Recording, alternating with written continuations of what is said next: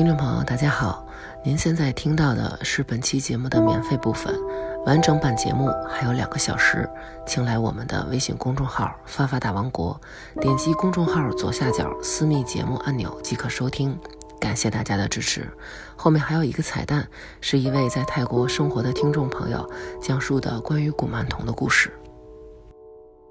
来，来吧，可以了。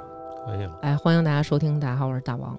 我是思南，然后这是我们奇闻异事录的新一期节目。好久没录了。对，在录这期之前呢，我们介绍两位嘉宾之前，先说一个非常神奇的事儿啊，就是今天早上起来，我跟那个牛牛，我们俩人发微信，那个咱们我们俩要去逛街什么的，然后他就说：“哎呦，说你看你给我发微信还挺巧的。”然后呢，他说：“那个我正好昨天晚上啊，天亮这会儿，我梦见你跟南哥了。”我说：“梦见我们俩什么？”他说：“梦见你们俩呀。”和别人在一块儿，你们在说这个灵异故事，然后而且你们两个是气氛组，是陪衬，然后是另外两个人，另外两个人在说这个故事，但是边上全是呲呲啦啦电流那种声儿。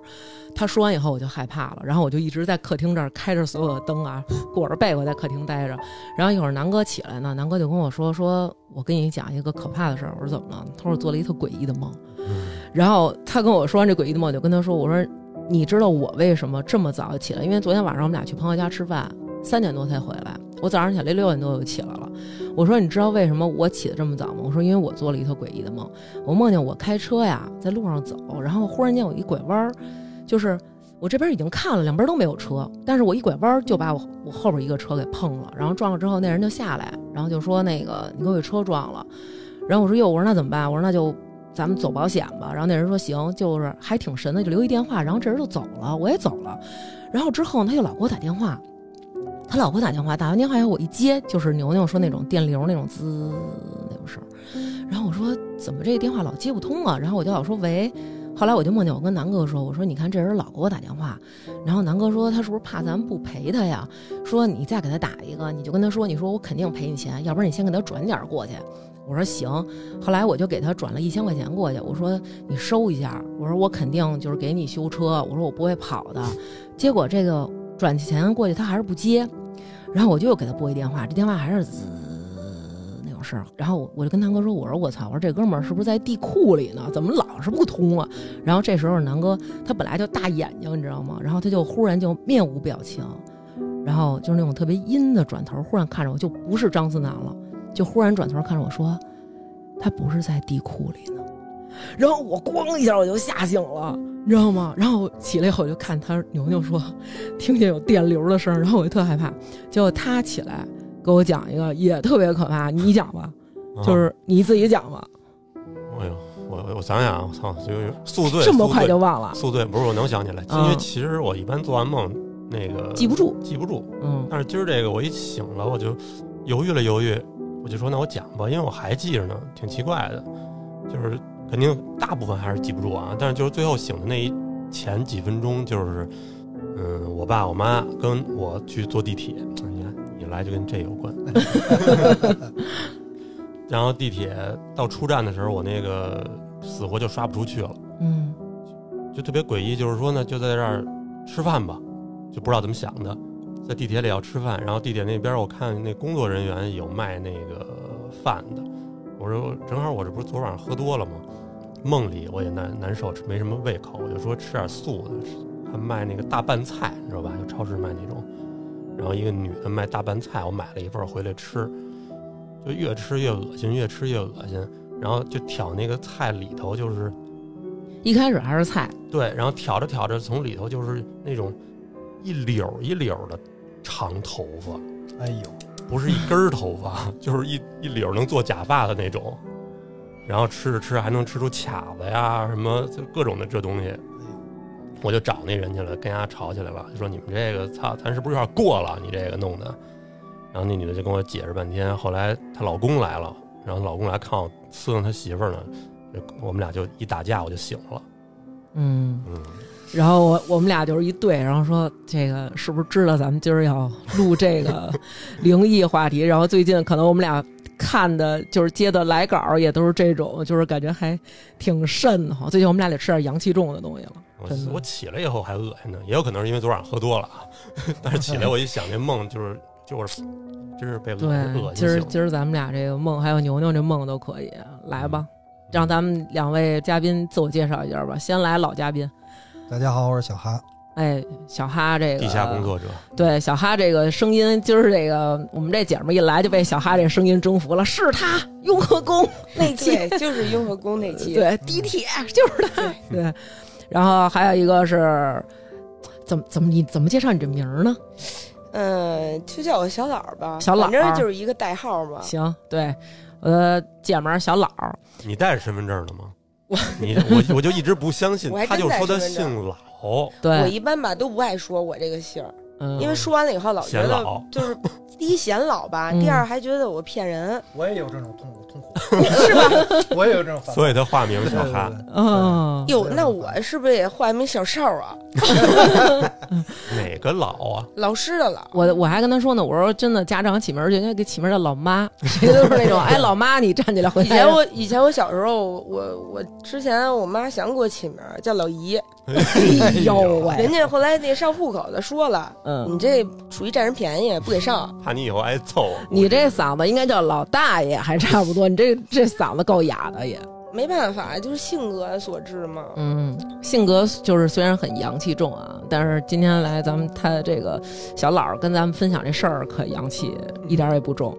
小老儿是什么情况？他是在泰国定居，然后所以我们今天聊的这个呢话题呢就跟泰国有关系。然后我们嗯今天主聊的是泰国的古曼童。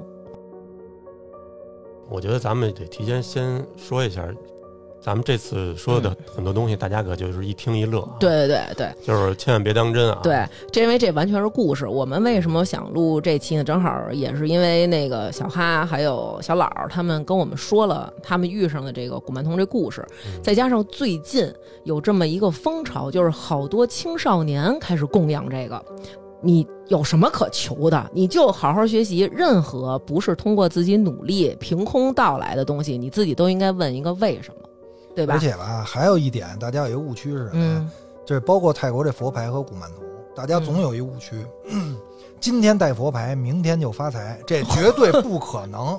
对他只是小也不言的给你带来一些幸运呢。那你要这么说呢，世界上没有穷人了。不是你要这么说，泰国应该是 GDP 第一。对对对，而且因为就是如果这么着的话，你首先你自己的心术就不正嘛。对对没错，对没错而且很多时候，其实这种东西它就跟安慰剂似的。比如说我对带一这个，哎，我就觉得好像我是有了一个什么样的保护，然后这个时候你的心态可能也会发生变化，所以可能感觉 好像在运势上也会有一些转变啊。其实据我所知啊，就我不知道我就是打听来这消息对不对啊？嗯据我所知，这古曼童呢源自于泰国的昆平将军，嗯他有一个小儿子，他特别喜欢他这小儿子。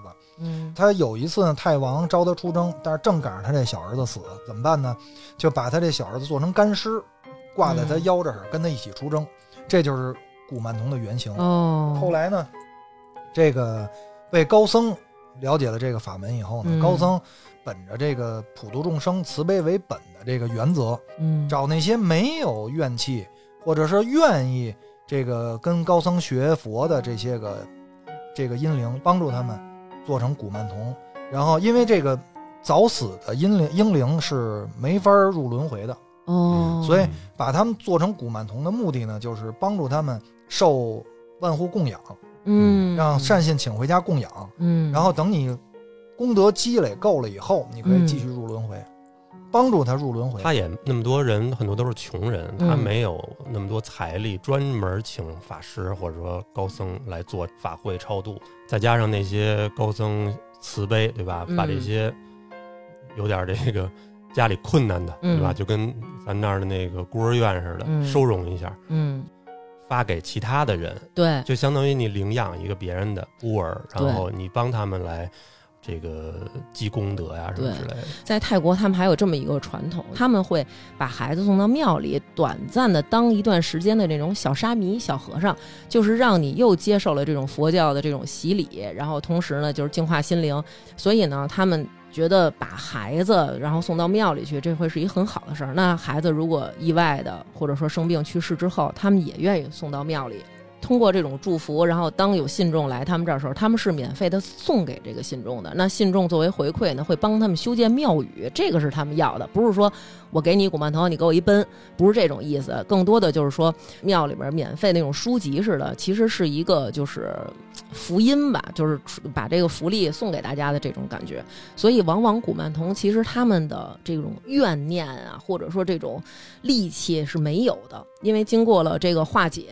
他刚才说那个昆平，嗯，我也听过那个，好多在泰泰国那个佛牌也有昆平牌，对，昆平牌更他那个是咱们之前去泰国还去过那地儿叫大城，你记着吗？哦，就是那树包佛那地儿是吗？大城就是他们最早的那个哦，泰国那皇城。那个那个那个时代叫阿育他亚王朝，就是大哎大城呦王朝。，哎呦，南哥 呀不是，不是，咱上回不是去了吗？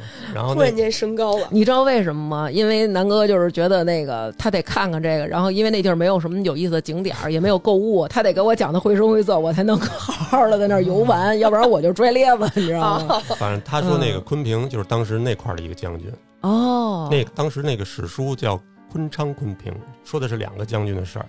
哦，那个昆平将军他当年是又是节将军，但是他还会那种法术，就跟咱这儿我估计诸葛亮对对对诸葛亮那劲儿。对对对对对啊对对。嗯等于是他们那儿叫阿赞嘛，不是有点法师的那种感觉，阿赞哦呃泰文翻译过叫应该叫老师，就是重峦，就是重峦。重峦老师，对，重峦阿赞，对 对，对对对，嗯，你接着说，然后呢？然后他呢是，嗯他就比较受国王的器重嘛，派他出去打仗去。嗯这会儿，另外等于他敌方的国王呢，就是为了友好联姻一下，就把自己的那个公主嫁给他了，哦，嫁给他等于就是换取和平嘛，嗯嗯不都这样吗？嗯然后后来敌方的国王就是反悔了，嗯就让那个公主下毒，嗯，要毒死这个昆平将军，有点甄嬛跟十七爷那意思。但是被他发现了，公主还怀着他的孩子呢，但是他还是没忍住，这个一生气给他弄死了，弄死了以后。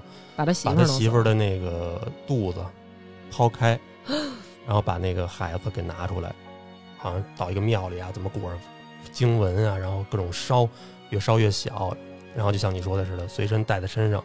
自打那以后，说他他这个打仗就战无不胜，就是各种的那个给他托梦，告诉他这个吉方在哪儿，哦。战功就越来越厉害。他说的这种，我不知道你在泰国听没听过。南哥说的这种，它叫那个地铜古曼，嗯，哎，那你正好介绍一下，都分哪几种？就是这其实这古曼童它是分好多种。第一种啊，就是叫天童古曼。这个天童古曼其实就是一般大家说的这个仙童古曼，这是一种就是非常高层次的制造这个古曼法门的一种称呼。这好像一般都是可遇不可求那种，好像价格非常非常的高，很少有。只有非常少数的这种龙婆师傅，然后才能够知道制作这种仙童古曼的法门。嗯嗯，龙婆不就是高僧的意思？高僧高僧高嗯僧，对是真正确实挺厉害的高僧。嗯，然后第二种呢，就是咱们刚才所说的这种人童古曼。最普遍的，对嗯，就是大家日常比较能够见得到的。然后这个男孩呢称作古曼童，女孩称作古曼丽。不管是寺庙啊，还是什么正规的阿赞啊，他们都是比较喜欢做这种人童古曼的。然后年龄呢，基本上是从零岁出生。到十二岁夭折的小孩儿，由于家里人就是没有钱安葬啊或者做法事超度，所以这个小朋友的父母为了能让这个小孩儿顺利的投胎，不成为孤魂野鬼，所以就会请这个非常慈悲的这个龙婆或者说阿赞，请这些师傅呢能够帮他们安顿这个小朋友的灵魂，积一些善德之类的。然后，因为这个龙婆或者说阿赞，他每一个法门都有一些区别，所以这个人童古曼其实也是有这个阴阳之分的。像龙婆师傅，就是刚刚咱们说那种比较高等级的这个和尚，然后他们其实制作的原料非常的单纯，然后这种人童古曼呢，他的这个性格都比较好，但是它产生的这个能量呢，可能就没有那么大。然后互动呢，可能也没有那么多。一般啊，制作的时候都是一些就是土啊、木啊，或者说加上一些少量的灵骨。哎，待会儿咱们就会说到小老儿那个，可能就是这种啊。这个材料一般都有什么？一般比如说有那个寺庙土，就是取七处寺庙的土，然后还有呢是七处坟地土，还有七处蚁丘土，因为那个蚂蚁那个它堆那个蚁丘，其实就是越来越高，越来越高，就是一般求生殖的都用这个。然后还有这个良田土，良田土就是选七处土地非常肥沃的这种农田，这样呢会有这种丰收的这个能量。然后还有呢就是七处马头土，一般像什么商人往来啊，就是传来传往什么的，这个是有一个聚财的一个效果，招财什么的。然后还有一种啊，就是七处旺地土，就取什么七个商业区的，对吧？比如说取一国贸的、朝阳门的，嗯、西西直门算了，西直门一般，然后东直门什么的，就这种，哎，七处 CBD 土，然后还会用一些非常有能量的木头。比如说自然枯死的木头都枯了，然后又发芽了、开花了什么的，或者经过雷劈的这种木，然后他们也会认为这些东西是有些能量的，对特殊的能量的。然后，但是有一些那个阿赞呢，他们制作的相对选用的这个这个这个材料，可能就比较的阴一点啊。清凉一些。对，就咱们说的比较凉快，然后可能会选什么尸油啊，然后骨灰呀、用这种来制作。这种的人头骨曼就是比较阴，比较活跃，嗯，劲儿的劲儿大啊。对，劲儿就大一点儿了，比较爱互动。而且还淘气，哟，那你那对没准是这种，有也有可能，也有可能。你待会儿说了，让小哈给你分一分，小哈就是这懂这个啊。然后，但是呢，就是不管是阴和阳，其实他们都经过这个龙婆和阿赞的这个洗礼，其实已经算是皈依了，就是祈祷祝福过。然后，所以其实他们都是有好初心的。对他们的嗯效力，咱就说吧，就是温和，嗯，哎，条理型的，嗯，没有那么那什么。然后，所以做事儿呢，他们绝对不会违背天理。嗯你如果请了这种的好的，比如说包括咱们刚才说的天童古曼和人童古曼，你要跟他说，你说你去给我把谁谁害了去，怎么怎么着，嗯他就自己人家就回家了，就回到那个庙里去了。你这个只剩一个壳。哭了，可能小孩吓哭了。小孩儿说：“我爸是王八蛋。我我从来我从来没没有要杀过人，为什么这样？” 对，但是这种啊，就像小孩儿一样，就是必须得照顾好，经常要跟他们交流啊，然后哄着呀、什么的。但是最可怕的有一种，这种就是你刚才说那个叫坤什么昆坤平平坤平将军，对，这个昆平将军他这种就劲儿比较大，他这种叫什么叫地童古曼？他们这地童古曼我查了一下，好像就也叫绿过古曼。绿这个绿过律律师的律他这就是一个音译，是一泰语的音译。哦，是吗？嗯，一切死在母体里的这个胚胎，然后没有经过产道，这种就叫滤过，知道吧？就是用这种原料，更阴。嗯对，怨气更大。对跟我一会儿讲的差不多，应该是吗？对而且这种它还有一种特别可怕，叫是双胞胎的，双胞胎叫做蜡蛹或者皮压膜。而且好像是妈妈要是也死了，这劲儿就更大了。你说的那种妈妈也死的那种叫披魔什么，那种好像是最泰国认为最可怕的。就是最阴的，对昆平将军那种呗。对对对，就会带有极重的怨气，然后他的同时他的这个大家认为的这个灵力吧，也也也是很大的啊。然后，但是还是要其实要区分一下，就是这个这个养这个地童古曼，其实也不是养小鬼，嗯，但是大家一定要知道，就是这个供养这个地童古曼，它这个灵魂是不是已经经过了这个佛门化解它的这个咒怨和怨气？其实跟这个养小鬼儿是绝对是两样东西。但是我觉得啊，嗯他这个咱们刚才说那几种什么天童地童，因为我也在网上看，怎么说的都有。就是嗯我们这个也都是就是听朋友讲，其实大家要是有不同的那个看法也无所谓，因为我还看过那个有人说天童就是和尚做的叫天童，然后阿赞做的叫叫地童，人童呢就是是人形儿的，就是没搁在塑像里，就是完全哦是是干尸的那种叫人童，嗯，反正怎么说都有。嗯我觉得嗯，大家也不用，大家就一听一乐啊。对对对。然后不管是哪一种古曼，只要就是说叫做古曼，它就一定要经过这个灵体的一个转换。但是有很多那种黑衣阿赞，其实黑衣阿赞就是咱们所说那种黑法师，阿瓦达索命那种。对对，然后他们其实就是没有把这个灵体转换成古曼，而是直接用这个小孩儿去世了以后，他原始本人的这个灵魂进入到一个古曼像里，所以这个时候往往就是容易出问题。这个就叫养小鬼儿。好像在泰国，人家其实没有说这个小鬼儿的那个概念没那么强，是咱们也是咱们中国人自己把这个东西发扬光大了。对，而且最我觉得最典型的还是说供养这个人的心到底是怎么样的。很多这个鬼是在人心里的，他求的什么事儿你得看。嗯，如果是正经的，一般就是大家保平安什么之类的。嗯，但是你要是为了害人，对，这种你养的这个就肯定是鬼了，对吧？你养的就不是正经的古曼童。然后我先说一个我看的这个啊，就是这确实有点、有点、有点，我觉得有点瘆得慌。这件事已经上了泰国的报纸了，上新闻了。然后说的是什么呢？就是说，因为他们那边就是有制作这个东西嘛，所以就是经常会有人就是去偷尸体。二零一二年五月份，泰国就发生了一个震惊全国的一个贩卖婴婴尸的这么一个案件，就是特别诡异的，就是说这个报案人听见房间里有那个婴幼儿啼哭的声音，他就怀疑有人就是拐卖婴儿，然后就报警了。报警之后呢，警察就是发现有人意图在贩卖这个婴尸，但是却没有任何一个是活的，所以他们能听到活的婴儿在哭泣。就令人感到非常的蹊跷，然后而且他们还把这个就是当时的照片都发出来了，那每一个小婴儿人家要穿点穿点衣裳去，冷了是吗？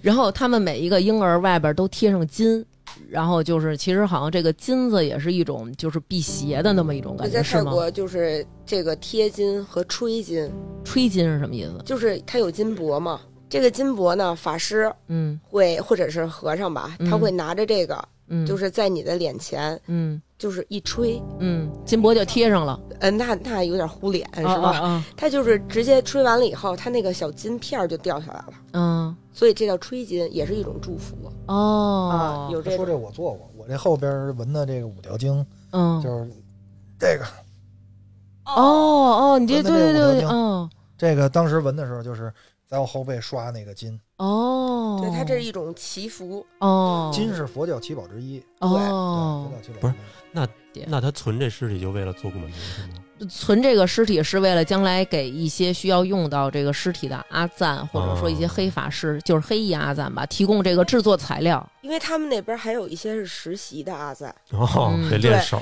对，就跟咱们这块儿医生也会有那个尸体嗯解剖的时候也会有那个捐赠嘛那种。嗯好像咱就跟刚才说那个，像那种地童古曼，就是包括昆平将军原来做那种，就是他们古时候几百年前人家就这么弄，但是好像现在泰国立法了，好像还是怎么着的，不让做这种用真人小孩做的这种古曼。对，所以他们就逮嘛，然后把这个人就给逮起来了。然后这个人就说，就是他往外边卖，差不多要卖到十几二十万人民币一个。嗯，当年好像说特火的那会儿，也有好多假的啊，嗯说说有那个有那种不良商贩嗯先逮只猴子，然后把嗯尾巴剪了，然后拿那个小猴装成人的小胚胎，烤了以后贴金箔卖卖卖。确实有，这确实有，这我也听说过，哦，这是真是。因为哪儿他妈找那么多孩子？对对对对对，哦，现在连泰国那边现在做 违法了，你想他现在还有那什么呢？除了高僧留下的那些，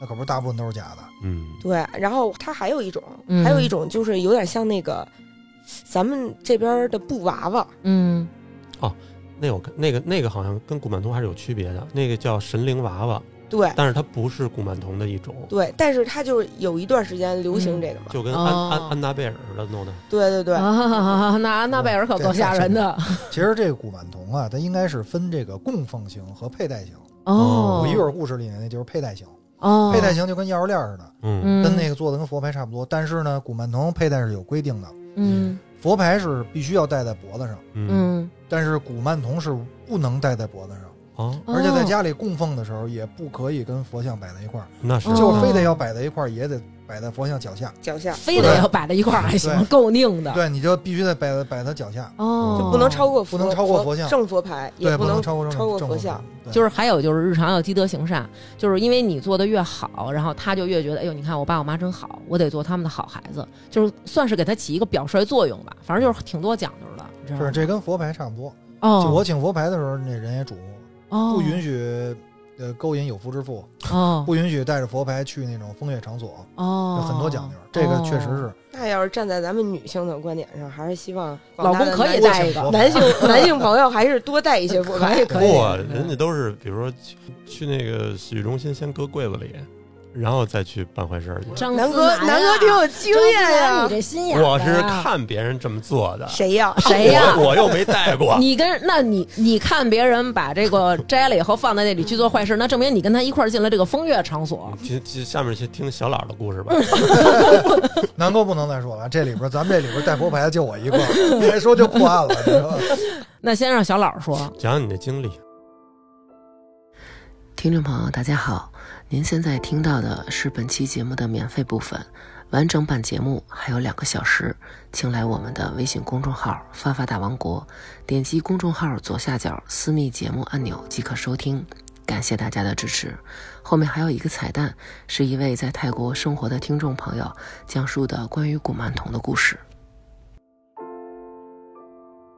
呃，各位听众晚上好啊，我是泰国谢广坤，A.K.A 小嫩鸡，受大王，呃，大王哥哥的邀请吧，然后呃，今天分享一期这个泰国这个古曼童的啊，这个也是我听说的一个故事啊，啊，简短介绍一下背景啊，就是。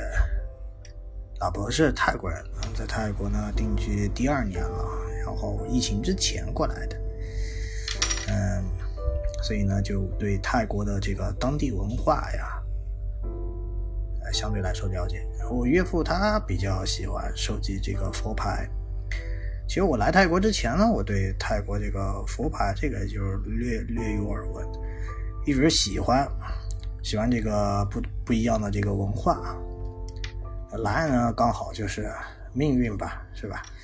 呃，我岳父有天跟我说：“哎，我们家那个每年这个宋干节，也就是泰国的春节了，前后都是要打扫一下佛牌。那么其实我当时从那个佛龛里面拿出来是有三三箱，三三大箱佛牌，慢慢打理。在那天呢，也就是跟。”我这岳父吧，聊了一些这个泰泰国这些神神鬼鬼的事儿，其中就聊到的这个古曼童嘛。然后对这个古曼童是之前是有有所耳闻啊，觉得就是说这个香港的这些呃有钱的这些演员啊，或者是这些呃演艺圈的有一些人，他会请这个什么小鬼。那到底这个东西是什么，是吧？就一想，一直是很想弄清楚。那天我们就聊，呃，聊到这个古曼童的话，其实就是我岳父跟我说的是，呃，古曼童它是有这个好的，也就是说所所谓的正古曼，还有这个邪的。啊，也就是不好的，甚至我们经常去寺庙的话，就是会见到很多那种小那种玩偶啊，就是人的这个人形的这个玩偶。那当时我就很奇怪，我就问我老婆，我说这个是什么？它什么含义？我老婆说这个叫古曼童。那么其实我相信听众当中就有很多来过泰国的，你们去寺庙的时候，你们可以潜心留意一下，穿的有点像那个葫芦娃那个。其实他就是正古曼啊，也就是说我们的一个善财童子这样的。那邪的古曼呢，又是怎么说呢？邪的古曼呢，它是呃有一些这种呃我们说的这个呃通灵者是吧？潜心研究这个东南亚邪术的这些人，也就是靠近这个泰国和柬埔寨这个地方。这些人呢，就称为黑亚赞。哎呀，在，阿赞这个词呢，在这个泰语里面的意思是老师的意思，上师的意思。所以呢，这些人呢，可能就做一些什么啊阴牌呀。那么这个故事的开端呢，其实是说的一个啊，从这个清迈啊来这个曼谷打工的一个女孩的故事啊。因为在泰国来说的话，就是整个泰国，哎，曼谷作为首都，那么也就是经济最发达的地区，其他的人，很多人他都是来曼谷上班，因为曼谷的工作机会比较多，所以呢，这个时候呢，这女孩就来到了这个曼谷，平时看这些啊、电视剧啊，就是大家都是想要成为这个电视剧剧里面的这些主角的，可能就花销就大手大脚了一些啊。但是呢，家里面呢，其实就务农啊，他没有办法去偿还一些的这种债务，所以呢，这女孩就可能就选择了另外一条路，就是去这个啊、泰缅边境大其力地区去做这个性工作者。那么，为什么他要选这个地方呢？因为大其力这个地方是属于啊泰国和缅甸的一个交界处啊。那么泰国本身是禁赌、禁止堕胎的，而且在泰国这个因为男少女多的这样一个情况啊，所以呢导致就是，嗯、性工作者可能在泰国本地是很很难找到业务的。那么他们只能去，就是我们说的，就挣外国人的钱啊。呃，那么呃，什么样的地方可能这样的呃生意比较多呢？红火一点的，可能就要跟这个另外一个事情，就赌博站在一起了。我刚刚说过，泰国禁赌，所以离泰国最近的地方，这个叫大其力的一个呃小城市，它就变成了一个核心的地方。呃，故事就从这里就开始了。那故事的开始吧，我们就把这个主角啊，这个从清迈来到曼谷啊，在这里选择一个就业机会，但是啊、没有这个就业机会，还欠了一屁股债。这个女孩，我们就称她为梅啊，这样的。那么梅她在这个曼谷，她是有她的表姐在。那么也是听这个熟人介绍说，这个大其力这个地方可危险。为什么呢？因为就是缅甸和老挝也是常年就很多这个违法犯罪分子的一个天堂吧。在这个地方做性工作者的话，那是相当的危险。那危险怎么办呢？他们从事这个行业，其实就是一个。在我们说的是偏门的一个行业，偏门的行业，它就需要就是在泰国人的信仰里面，他认为就是偏门的行业，他应该是要求一些偏门的这种神佛，这个神佛是打引号的，才能保佑他。所以他这表姐呢就知道他有这个需求，那么就有一天呢就说，哎，那我就带你去一个这个。呃，地方啊，就是说，它不是寺庙，他是在一个山区里面，然后去找这个阿赞，他们就驱车，大概是开了三到四个小时吧，八通线还有个再过去，挺偏的。那么这个地方的话，就找到了这个黑黑衣的阿赞，就是要请一尊这个古曼童。那么其实黑衣阿赞的话，他听到这个消息的时候就眼睛一亮吧，就是说这个事儿这肯定能给你办，但是你得晚上来，白天是做不了的。所以他们又在那里等吧。到了晚上，差不多就是泰国的时间，呃，九十九点到十点这个样子，然后到了这个阿赞家。说进去吧，就是一楼是死静的，啊，不开灯，而且就是只有很微弱这个红色的灯光在那里。那阿善把他们请进门以后，就带他上了二楼，那就带他去挑，就专门有个房间进去了，就是几个架子吧，上面是放满古曼的。然后下面是这个红色的这个芬达的可乐，然后都插着吸管，然后还有一些零食。就乍看起来的话，你可能以为这是一个就是呃学校小卖部啊那种感觉。阿三就让他就念经啊，就可能是南无达斯萨克瓦多阿拉哈多萨玛萨布达桑这样的。当然我是不会啊、呃、念那个。他们咒语吧，是吧？我念的还是一个巴利文的一个经文啊。那么这个小梅呢，她就是听这个黑阿赞跟她去说这些啊禁忌。哎，你有了这个古脉之后，啊，他会到你的梦里面，让你来向他许愿。哎，你想得到什么，你就跟他说。比如说，你想把这个事情做成了，那么明天你答应好了，你说这个事情就要成了。我我有一只烤鸡，啊，有一个香蕉或者水果，这就行了。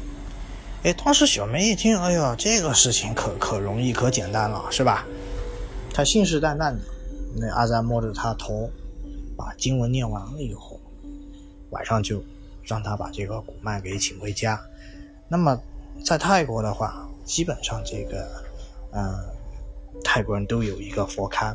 那么这个古曼是不能放在佛龛里面的，因为它不是佛。哎，放在一个台子上面，供上这个鲜花，然后放上这个红色的这个芬达，插上吸管。哎，小梅也没当回事儿。然后呢，之后他去做他一些工作吧。然后呢，就有一天晚上，小梅就是想试一下这个古曼到底有没有用吧。她就向这个古曼童许愿，说那个如果说我要这个彩票中奖的话，那么我给你的将是一些东西吧，啊，比如说水果啊这样。因为在泰国的话是一。一个月啊，这个彩票是要开两次奖，那么你买中两个数字，也能挣几百块钱。所以呢，小梅当时非常热热衷于这个事情，她就买了彩票。然后在梦中呢，这个古曼童就告诉了，他说这个数字应该是多少。得到钱以后呢，他也是还是像以前的那种大把的去花吧，很快就一晚上就没钱了嘛。很正常，然后他又向这个古曼童去求一些东西，这个时候就发生了一些事情了，他就发现这个梦里面有不同的这个古曼去跟他说一些事情，要东西都是不同的，比如这个说我要。一只鸡，另外一个人说：“不，我要你的指甲。”当时小梅的话，她可能啊，这个事情他搞不清楚吧。那么就到后期了，后期就是他去赌博，陷入了这个呃大吉利的一个赌局吧。因为他身边的这些客人嘛，嗯，说呃说不好听是招妓，对吧？那么这些人的话，基本上都是一些赌客。赌客的话，就跟他说：“哎，你要挣钱快的话，你要还你的债务的话，你这样你这个行当能做几天啊？你不如去赌赌博吧，赌博就更快了。哎，那个赌场，我告诉你，告诉你压什么你就中什么。”他就信了别人的随随口一说吧，然后他就去赌嘛。当晚就是想把他扣在缅甸，啊，因为你这个钱还不上的话，就也没有办法回回到这个泰国来。那你你还不完，那你就只只能做你的这个呃老本行这个生意皮肉生意，是吧？所以那个小梅就开始疯狂的向这个古曼童啊去求一些东西，啊，他就求第二天的这个。财运能好点，能赌博能翻番，哎，但是代价就越来越高了。原来说要鸡，到要指甲，现在这一次说的就可不一样了，说要他的头发。那么他觉得这些东西怎么就，我们说的是是不是那个标准越来越低了呢？其实不是。第二天他就去赌博。再次赌吧，他又赢了。又赢了嘛，这个钱他又拿出去又花了，就很快就恶性循环吧，这没有办法。那到了后来一次呢，就是他又在求这个，但是说好的这次不是指甲，不是头发，而是一些非常名贵的一些东西。这时候小梅就犯难了，她变不出来呀。比如说这个古曼说我要的这个是一个金块，你要放在这里，那小明就变不出来，没有办法。所以他就开始晚上做噩梦，然后就就是听见这个房间里面就有小孩在玩，而且是这个，就他没有睡眠这个状态下面，就每天就听这个房间里面有人走动。这个时间过了一段吧，他还是没有实现自己的承诺，所以呢，这个噩梦就加剧了。他开始就白天开房间门的时候，发现就是他租的那个公寓楼的那个房间门开始打不开了，然后要用很大的力，然后推进去。比如他洗澡的时候，就会听到一些声音了，在那个浴室的门口敲那个玻璃窗，说咩咩，拜哪呀？这意思是，妈，你要去哪？你要去哪？这样的一个意思，他就非常的害怕。然后又过了段时间吧，他这个身体也日渐消瘦吧，就可能就是这个睡眠也不太好吧，人比较抑郁，然后欠的款也是越来越多。那么这个时候他就选择了一些比较极端的割腕呀什么的。后来就是。他这些小姐妹们，那看他不太行，就说那个还是找一个这个高僧去驱驱除这个古曼童吧。那么就当时就是他也是比较愤怒吧，就是人在一个没有钱或者是在一个陌生的地方，其实他对他的信仰是一种绝对是抛弃的一个状态。所以他当时拿到这个古曼的时候，就直接放一个包里面，然后去到了寺庙，然后找高僧大德念经，然后他就回家了。因为他把这个古曼是放到了寺庙里面，但是他回到家以后，他发现这个古曼回来了，已经完全失控那个状态，就吓得就不敢睡觉吧。吓得不敢睡觉，就跑到那个厕所里面，就拿手机就跟这个自己的身边的朋友就发消息，就把这个事情一说。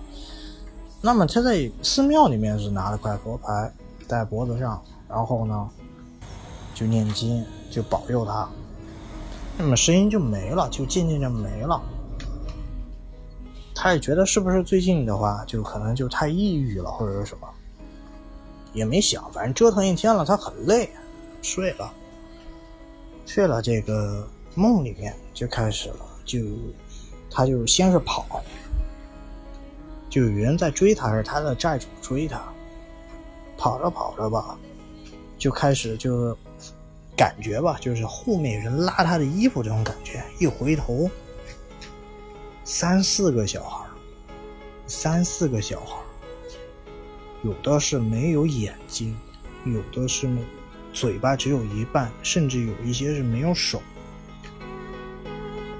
就是妹，拜奶呀，拜奶。那么他在梦中，他当时就非常的惊慌了，他就求求饶了，说：“这个你你反正你你离开我，我什么都能给你。”那古曼提了最后一个条件。